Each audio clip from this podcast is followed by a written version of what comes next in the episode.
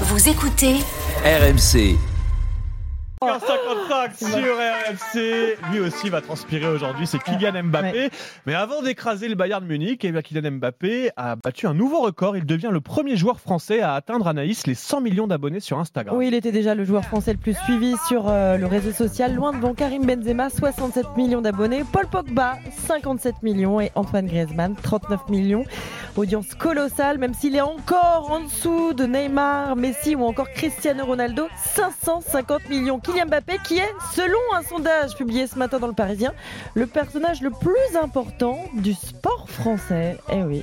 Oui, c'est assez incontestable. Bah écoute, euh, oui. Oui, Et en tout cas, si. les Français pensent que- qu'il va tout faire ce soir, qu'il va sauver le PSG.